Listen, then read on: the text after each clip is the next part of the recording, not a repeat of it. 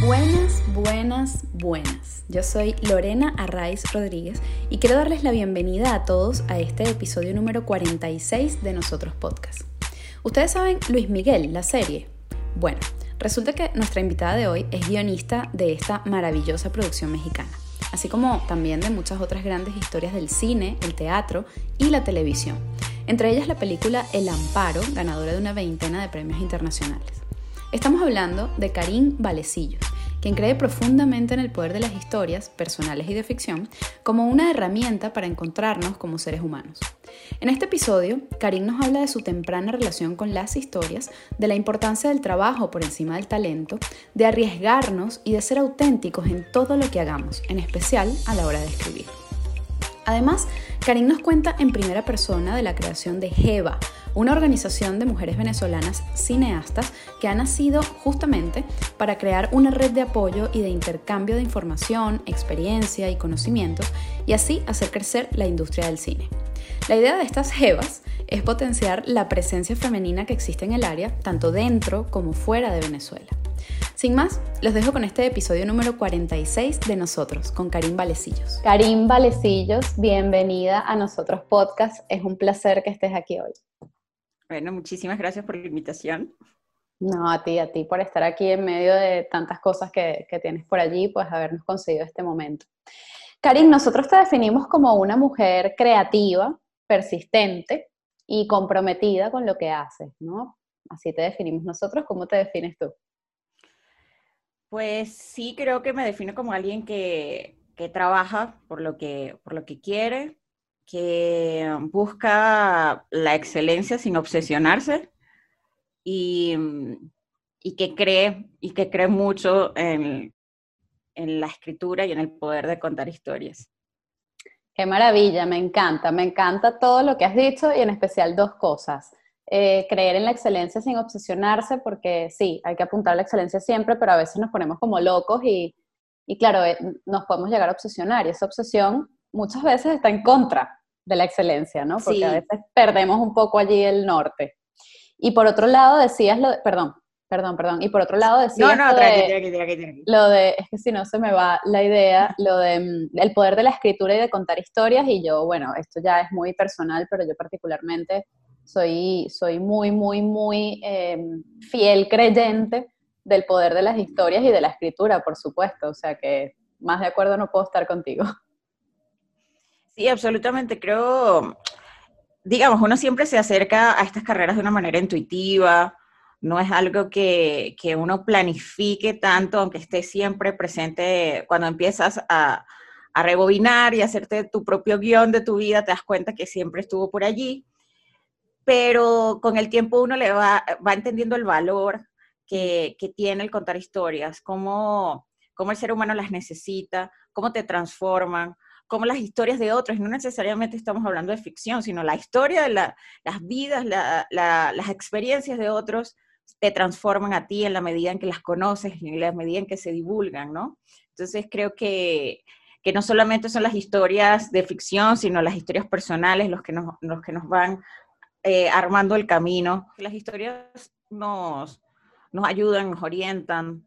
Em, los seres humanos vamos al cine, leemos libros, eh, vamos al teatro, vemos televisión. Eh, no solo para divertirnos, la gente cree que solamente entretenimiento, a veces hallamos respuestas o compañía, descubrir que no estamos solos en, en, en alguna circunstancia entender que todos los seres humanos pasamos por las mismas experiencias, independientemente de las diferencias culturales o religiosas. Eh, y siento que las historias cumplen ese rol en la vida de, los seres humanos.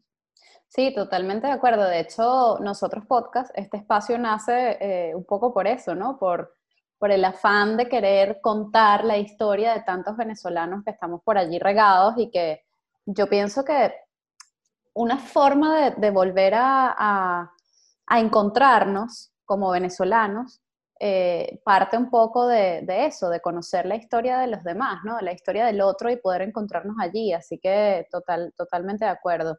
Karim, decías también una cosa de rebobinando un poquito hacia atrás, te das cuenta que siempre ha estado allí y que luego, bueno, uno le da forma. Y justamente quiero rebobinar un poquito hacia atrás en tu vida y que nos cuentes cómo era esa Karim pequeñita, esa niña, esa adolescente, yo qué sé, ¿no? ¿Cómo, cómo ves hoy en retrospectiva un poco tu, tu, infancia, tu juventud, las cosas que te gustaba hacer eh, y si ves que, que desde ya se, se marcaba eh, este, este camino ¿no? que has, que has recorrido.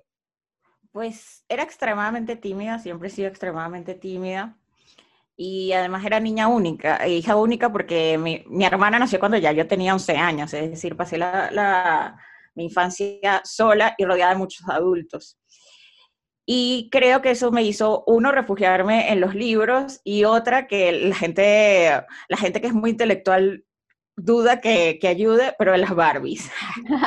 Esa era lo que yo más adoraba, jugar Barbies y leer. Y creo que al jugar inventas historias, creas historias, personajes, em, situaciones, ¿no? Y probablemente también venía mucho de la televisión, porque precisamente al ser hija única, mis papás trabajaban, pasaba tiempo sola, veía mucha tele. Y, y para mí creo que, creo que esos fueron los vehículos para contar historias, los libros, las Barbies y la televisión. y siempre estuvieron presentes en, en, en, mi vida. En la adolescencia igual, no, soy lo más lejano a una chica popular dentro de un colegio era la que, no sé, la, la que se leía la, la, que se leía la novela y se las contaba a los demás, la que hacía la tarea de castellano y literatura. Eh, hace poco, bueno, en el 2019 presentamos una obra en, en Miami y me contactó una profesora de cuarto grado, que había tenido un cuarto grado, y me dijo, tú siempre escribías historias, tú siempre escribías cuentos, todavía me acuerdo. Entonces, creo que está allí mi madrina de bautizo, Carolina Espada, es escritora y es licenciada en letras también. Y siempre me regaló libros, ¿no? Entonces también hay una impronta allí de mi, de, de mi madrina. Yo creo que esa mezcla con las telenovelas que veía con mi mamá hizo lo que, lo que soy. Bueno, muy bien, sí, indudablemente todo, todo suma, ¿no? Y todo va formando parte de, de eso que, que, nos construye de alguna manera, ¿no? Eh, bueno, decías, estudiaste letras y, te has dedicado, obviamente, como ya sabemos, y es la razón, una de las razones por las que estás aquí, a, a escribir historias, eh, tanto para cine, para teatro, para televisión. Eh, ¿Cómo nace esa, esa, pasión o cómo descubres ese talento? ¿no? Porque una cosa es como, bueno, esto me gusta hacerlo y, y como decías hace un rato, lo haces de forma intuitiva quizás, y luego ya es como, ¿en qué momento hiciste ese clic de, ok, esto es lo que yo quiero hacer? ¿Y cómo fue eh, un poco ese proceso? En la universidad, por eso yo soy muy defensora de la academia y de estudiar, eh, porque sí siento que la universidad te, te, abre muchas puertas y te, o te dice esto no es lo que es para ti. O sea, claro. creo que, que es el, el, el, lugar donde uno va definiéndose eh, con más conciencia, ¿no? Entonces, claro, yo escribía las obras de teatro del colegio, eh, pero no, como tú dices, o sea, porque, además porque me tocaba, porque era la que lo hacía. Pero cuando entro a la universidad, en, eh, me metí en el taller de teatro de la Escuela de Letras de la universidad, que lo dictaba Franz Pano. Y por supuesto, el primer acercamiento que uno tiene al teatro es desde la actuación, ¿no? Sí. Eh, porque es lo más visible. Y nada, actué dos años en el taller, hice talleres de actuación, pero un año Frank dice, uh, no se inscribió mucha gente, no tiene sentido montar una obra entre nosotros tres, porque éramos los, como, los veteranos del grupo de teatro, éramos tres. Y él dice, no, no tiene sentido, vamos a hacer un taller de dramaturgia. Y vamos a escribir.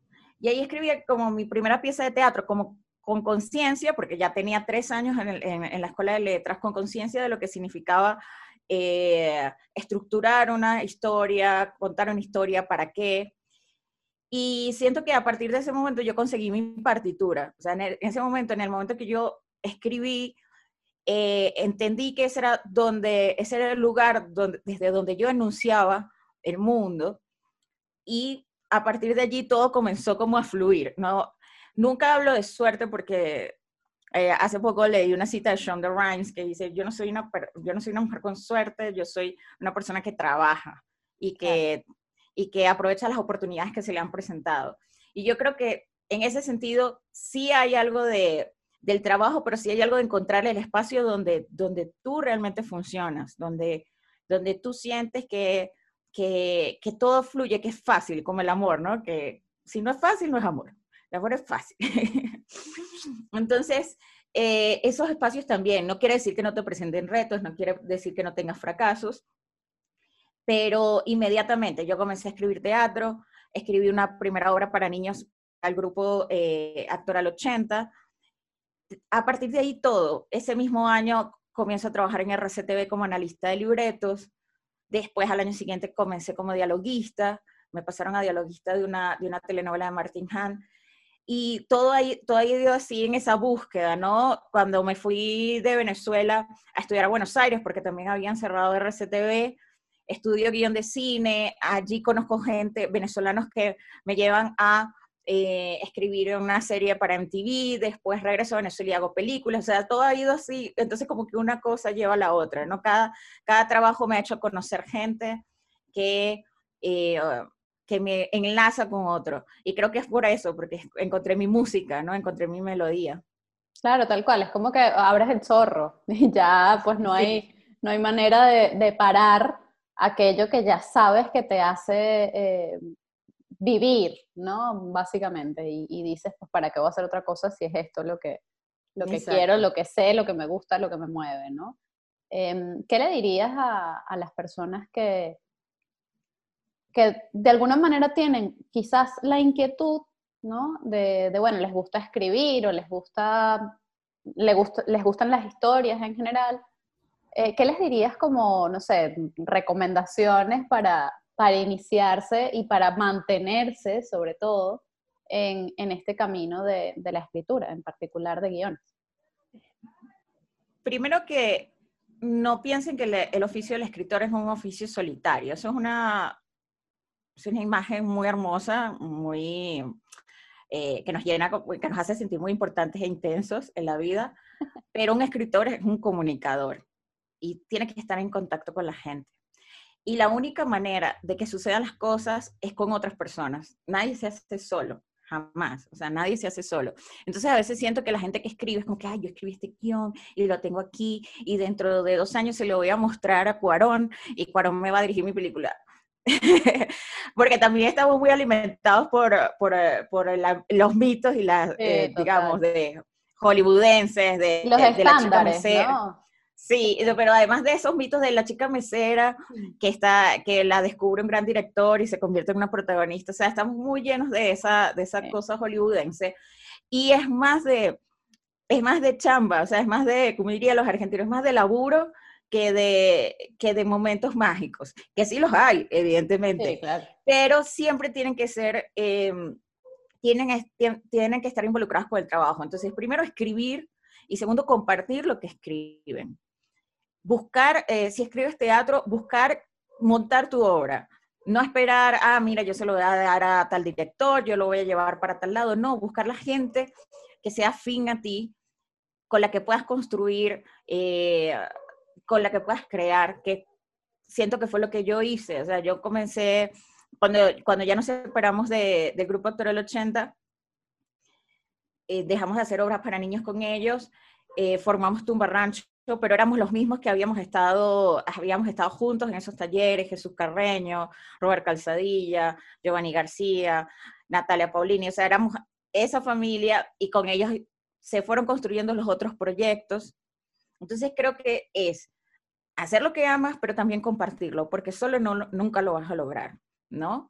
Eh, yo siempre cuento la anécdota de cómo llegué a, a Luis Miguel en la serie, y yo estaba armando proyectos, típico que tú dices, ah, yo tengo esta idea y quiero hacer esta, esta serie, esto sería una idea buenísima para una serie, armo un proyecto, se lo muestro a Rolando Lowenstein, que es alguien que, que se encarga de, de, posicionar y vender proyectos en el extranjero. Él me contacta con Héctor Palma, lo armamos, lo hacemos, se comienza a rodar ese proyecto y hasta ahora ese proyecto no se ha realizado. Pero en una de esas ventas estaba Carla González Vargas, que es la showrunner de Luis Miguel, y dijo, ah, el proyecto yo no lo puedo realizar porque además no tiene nada, eh, digamos, en México no, no, no tenía mucho sentido esa historia, pero me gusta la que escribe y me contactó. Entonces, si yo no hubiera hecho ese proyecto, probablemente no llego a este lugar, porque, porque ¿cómo iba a saber ella que yo, que yo existía, no? Es arriesgarse también un poco a veces, ¿no? Sí, a veces la gente quiere como dar pasos sobre seguro. Hmm. O sea, como yo no hago esto hasta que alguien me firme un contrato y me diga que me va a pagar por desarrollarlo. Yo no hago esto, tú no sabes para qué te sirven. A lo mejor sí pasas un tiempo desarrollando algo que no, que no llega a su fin, pero te abre puertas, conoce gente em, y es la posibilidad de además estar siempre haciendo, ¿no? Siempre ejercitándote, siempre escribiendo, siempre mejorando porque... Eso es. Porque la, eh, es un camino hacia ninguna parte. O sea, no hay un momento donde tú dices, ah, ya estoy, ya lo logré. Sí, cuando haga esto, ya esto es el tope. Exacto, cuando ya haga esto, terminé. Y no, porque vienen otras cosas, porque, como decía Cabrujas, siempre se empieza de cero. Cada proyecto es empezar de cero y aprender. A lo mejor no cometes los mismos errores, pero cometes otros. Cometes otros, sí, totalmente.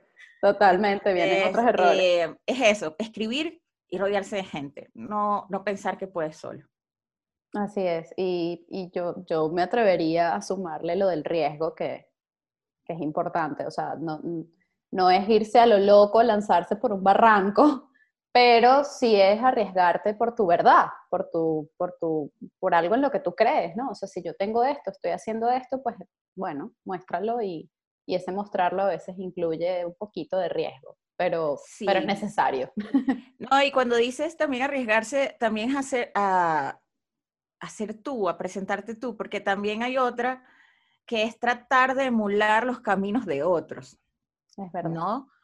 Que, que, por eso yo soy cero fan de la gente que ve, no sé, el Actor Studio, que paz descanse, eh, pero porque siempre tratas de emular lo que le pasó al otro. Ah, mira, este, no sé, Robert De Niro eh, estudió en tal escuela y por eso no. Y entonces yo tengo que estudiar a la escuela porque si no, entonces no me va a pasar lo que le pasó a Robert De Niro, ¿no? Sí. Y, y realmente cada persona tiene un camino distinto, o sea, porque todos somos diferentes.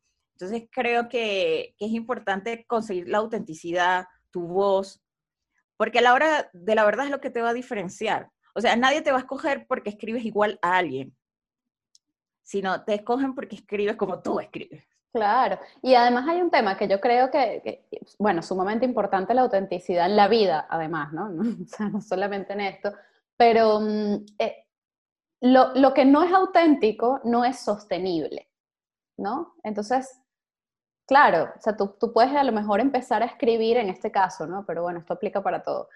Pero eh, comienzas a escribir, pues como fulano, como mengano, porque quizás es, una manera, ¿no? De, entrar al, al, tema y dices, bueno, vamos a ver si este lo hace así, entonces de repente yo intento por ahí y en ese camino descubres entonces tu propia, tu propia autenticidad pero eventualmente tienes que soltar eso, porque, porque si no, eso no va a ser sostenible. O sea, eventualmente se te van a acabar las copias que, que estás haciendo. Claro. Eventualmente vas a decir, bueno, ya, ¿y ahora, está, ahora qué hago? ¿no? entonces, bueno.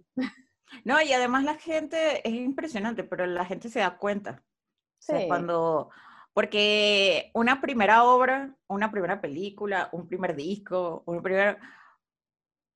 Puedes hacerlo, pero digamos, la, destreza en el trabajo se demuestra en la repetición, no en, la, no en lo que primero surge, porque quizás cualquiera puede sentarse y, decirte, tengo una gran historia, y la puede tener, pero desarrollarla, mantenerla, em, o reproducirla, o volver a enfrentarte al hecho artístico, eh, solo lo hace quien, quien entiende que esto es un oficio, es un trabajo así como los ingenieros, así como los médicos, así como los abogados, ¿no? Hay mucho mito alrededor del trabajo artístico, ¿no? Y todo el mundo piensa que es como, ah, tú te, tú te sientas en la, en, la computadora y una luz te Llega la musa. Y llega la musa y nada, y no, es trabajar, y todos, todos, todos, los pintores, todo lo que hacen es trabajar, levantarse y enfrentarse al lienzo y pintar, y los fotógrafos salir, fotografiar, o sea, eh, no, es,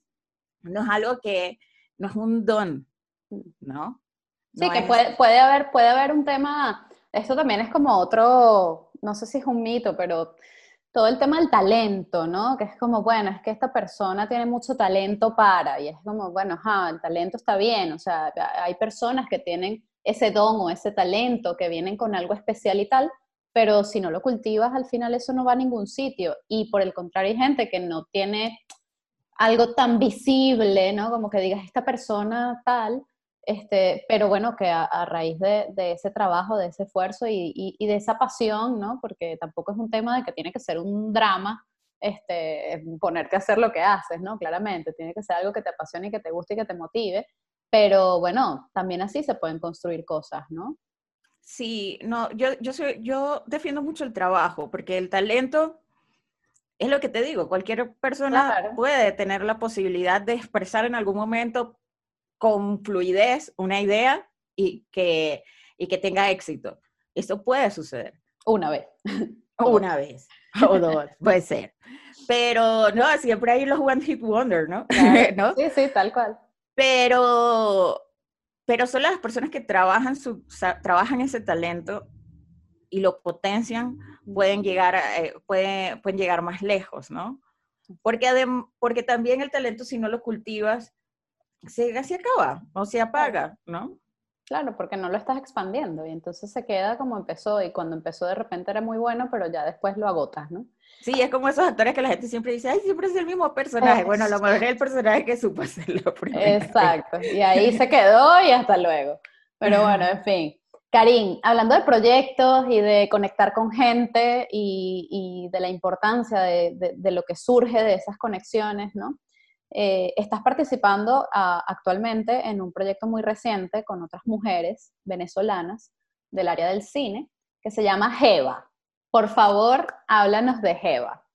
Bueno. Jeva, Jeva es lo máximo, porque estamos buscando, estamos buscando un nombre, pues, somos venezolanas todas, entonces estamos buscando un nombre y Mariana Rondón dice, ay, por favor, nada, nada solemne, nada de esos nombres que Asociación de Mujeres Cineastas de no sé qué, tal. Y empezamos, darle vueltas, darle vueltas, darle vueltas. Bueno, yo que tengo un antecedente de haberle puesto junto con mis amigos Tumbarrancho a nuestro grupo de teatro, empezamos a darle y darle y darle lo que define, cómo se definían las mujeres, que era venezolano, empezamos por la fruta, la parchita, los nombres de las frutas que son únicos en Venezuela, el cambur, la lechosa, estábamos dándole, y le digo, bueno, pero pudiera ser algo que significa una cosa, pero las siglas, este, como harina pan, que es Producto Alimenticio Nacional, entonces tú dices, ah, bueno, puede ser algo así, y le dimos, le dimos, y entramos, entramos en las palabras, ¿no? Y entonces apareció Jeva, porque los venezolanos sabemos que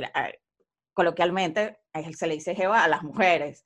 Y o sea, trajiste a tu jeva, vienes, vienes con tu jeva. Eh, un poco chentoso, pero hay gente que, todavía, lo, usa.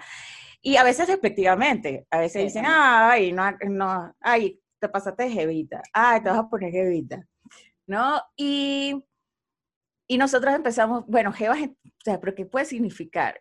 Y dimos con esto de juntas en Venezuela y afuera. Eso significa GEDO, juntas en Venezuela y afuera. Y no surgió, a diferencia de las otras, de muchas organizaciones de mujeres en los últimos años, no surge de un pronunciamiento ante la industria y el poder del hombre, que sí lo es, pero no es nuestro caso porque ni siquiera tenemos industria. Es peor aún. la, la, industria venezolana está tan, tan golpeada eh, la gente que está en Venezuela lo está haciendo con todo el esfuerzo del mundo por, por, eh, porque no se hunda y están luchando tanto, y la gente de afuera también, que, que no, es, no era como el tema central. O sea, surge de la necesidad de, de conectarnos. De hecho, el origen, el origen primario es de una conversación de Emiliana Mirata con Nela Illas, donde Emiliana le muestra un guion y Nela le da sus opiniones y Emiliana dice, ay, esto deberíamos poder hacerlo, o sea, con más gente, o sea, que, que uno se reuniera y tú tienes un proyecto y se lo muestras y la otra persona te da su opinión y así vamos y, y dice, Nela, claro, eso es lo que tenemos que hacer. Entonces surge de allí. de, la necesidad de encontrarnos, de la necesidad de, saber dónde estamos y en qué nos podemos ayudar, ¿no? Claro, y de que cada una aporte su, su conocimiento y su experiencia en favor de los proyectos de los otros. Un poco también lo que decías hace un rato de, compartir ¿no? tus ideas y lo que tú quieres hacer. Es como, bueno, no es lo mismo que tú te sientas en la sala de tu casa y digas, bueno, yo quiero hacer esto y lo hagas tú solo ahí y tal, a que luego se lo empiezas a comentar a tus amigos o a, o a personas que están en el área y que luego te pueden dar, pues, además de su opinión, que está muy bien siempre, eh, bueno, no siempre, a veces no, pero además de la opinión, eh, bueno, si hay un grupo de personas que son del área, pues y que te pueden orientar profesionalmente, pues muchísimo mejor, ¿no? Y Jeva, eh, cuéntame cómo están funcionando, cómo puede la gente sumarse, cómo va. Bueno, tenemos muy poco tiempo. comenzamos el año pasado, las reuniones creo que comenzaron como en septiembre, por ahí pero ha crecido con mucha rapidez y ha sido muy bien recibida. al mes de haber salido en las redes, em, ya tenemos más de 400 personas inscritas en, la organización. Vamos a dictar un taller con la ayuda del CBA, que inmediatamente nos, abrió las puertas. Y lo que te, de lo que te habla eso es de la avidez y la necesidad de que este espacio existiera, ¿no?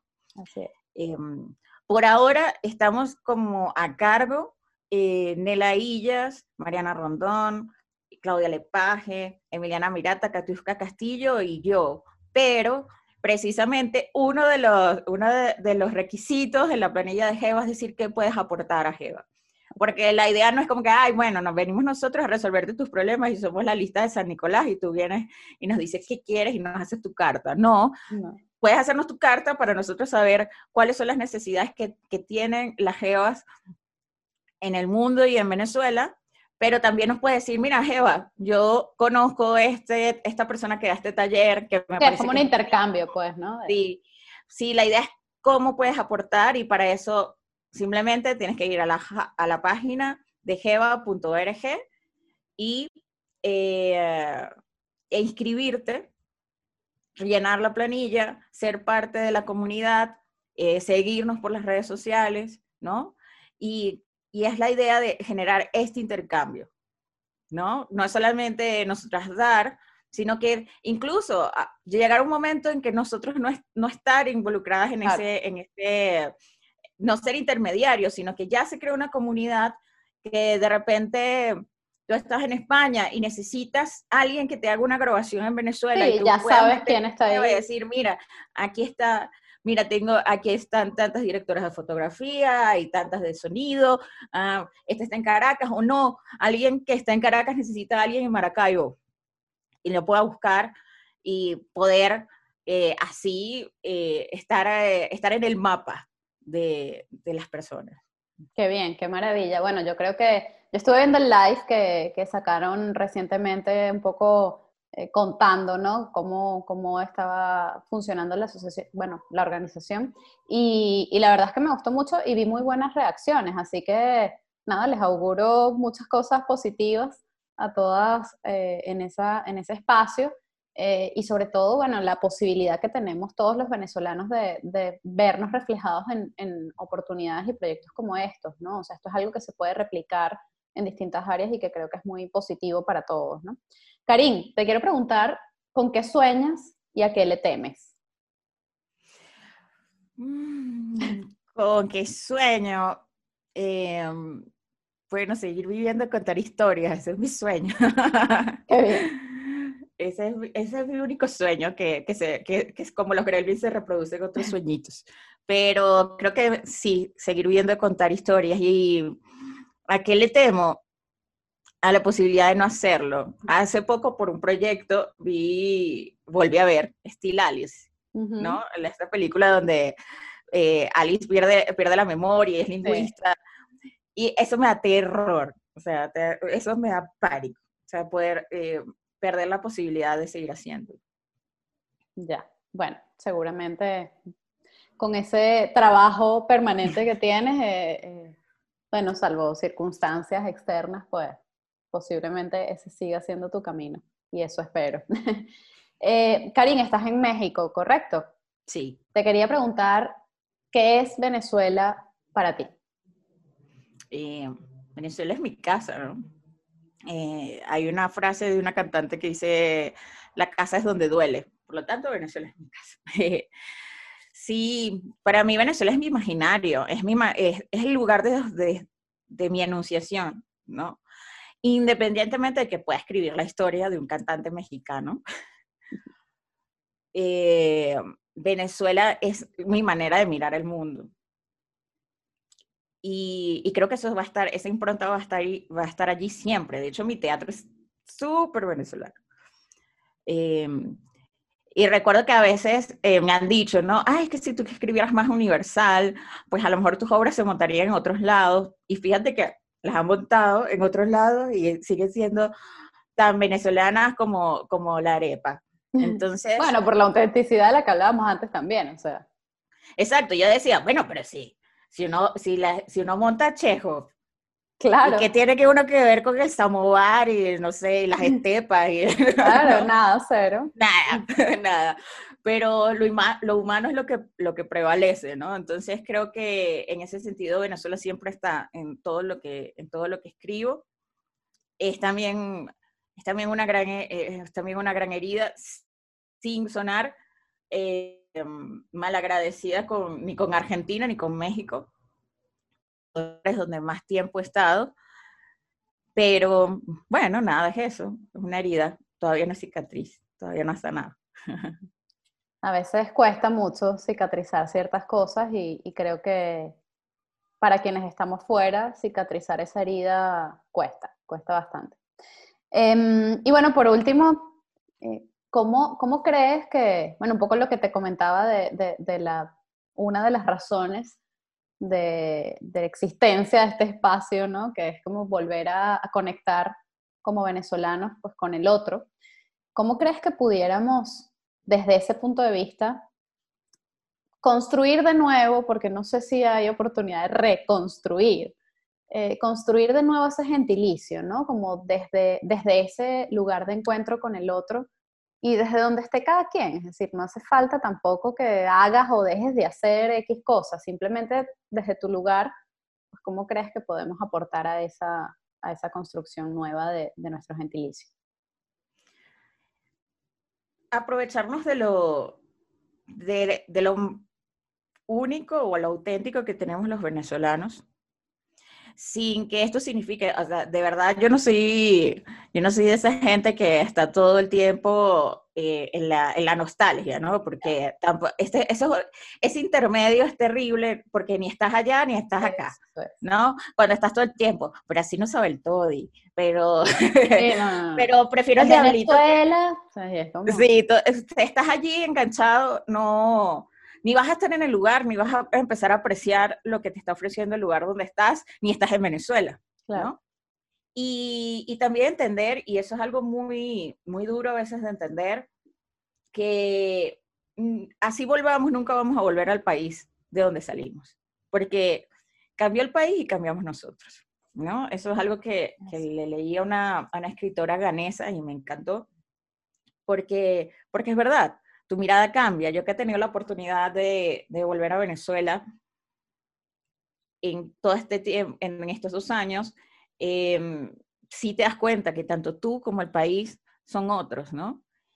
Y creo que lo, lo, más que podemos honrar a, a, eso que nos hizo ser lo que somos, porque además yo a veces me peleo mucho con, cuando la gente se pelea con el, con el país sí. y ya va, es como cuando, cuando no sabes a quién echarle la culpa, ¿no? El país no es el gobierno, o sea, el gobierno es una cosa y el país, son, el país es otra cosa, el país son tus amigos, el país fue la universidad donde estudiaste y que te hizo tener los conocimientos que tienes y con los que te puedes defender, el país son tus amigos con los que creciste y que te ayudaron en el camino. Entonces, siempre pienso que la mejor manera de, de honrar a ese país es que la gente sonría cuando tú digas, soy de Venezuela.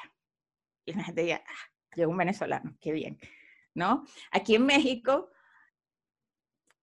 la experiencia es muy distinta quizás eh, a otros, en, otros países, pero hace poco, eh, viendo una entrevista que le hicieron a Sacha Fitness, un mexicano, le pregunta, ¿qué comen los venezolanos? Y ella se quedó así como, como que me va a preguntar, porque todos los venezolanos con que he trabajado son buenísimos y todos lo hacen bien y son súper buena onda. Y ella se conmovió porque, porque fue así como, no te lo esperabas. Claro. en México pasa mucho eso. O sea, no, tú dices soy de Venezuela y, te sientes así como, uh, soy de Venezuela.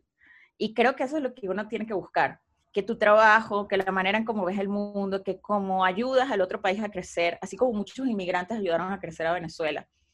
O sea, que la sensación que uno como venezolano tiene con los italianos, con los españoles, con los portugueses que construyeron nuestro país y que nos ayudaron a crecer, la tengan ellos con nosotros y, no, y un día digan, qué fino que vinieron. Qué bonito. Gracias, Karim. Y sí, ojalá, ojalá todos podamos ser un granito de arena para nuestro país y para el país que nos está recibiendo, en el caso de los que estamos fuera, y, y podamos así, pues, ser parte de esa reconstrucción, por lo menos desde el punto de vista social, de, quienes somos, ¿no? Karin, ha sido un placer, me encanta conversar contigo, me ha encantado conocerte y, bueno, que, sigan fluyendo proyectos auténticos y conexiones reales entre más y más personas que, estén dispuestas a, seguir siendo parte de, de algo más grande, ¿no? Muchas gracias. Bueno, gracias a ti y gracias por este espacio. Y nada, esta, eh, todas las geovas bienvenidas, todas las geovas del, mundo que quieren hacer cine o hacen cine, ya saben dónde se pueden encontrar. Por favor, todas, vámonos a Jeva. Gracias, Jeva. Adiós. Gracias, Jeva.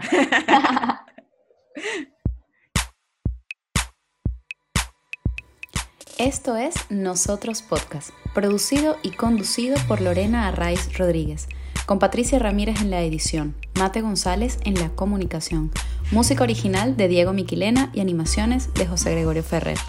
Recuerden seguirnos en nuestras redes sociales arroba nosotros-podcast y suscribirse en cualquiera de nuestras plataformas, YouTube, Spotify, Google, Apple, para que podamos estar más conectados y, muy importante, para que podamos compartir opiniones, sugerencias y peticiones, porque nosotros es eso, un punto de encuentro para recordar que somos tan solo una gota en el mar infinito de nuestro gentilicio.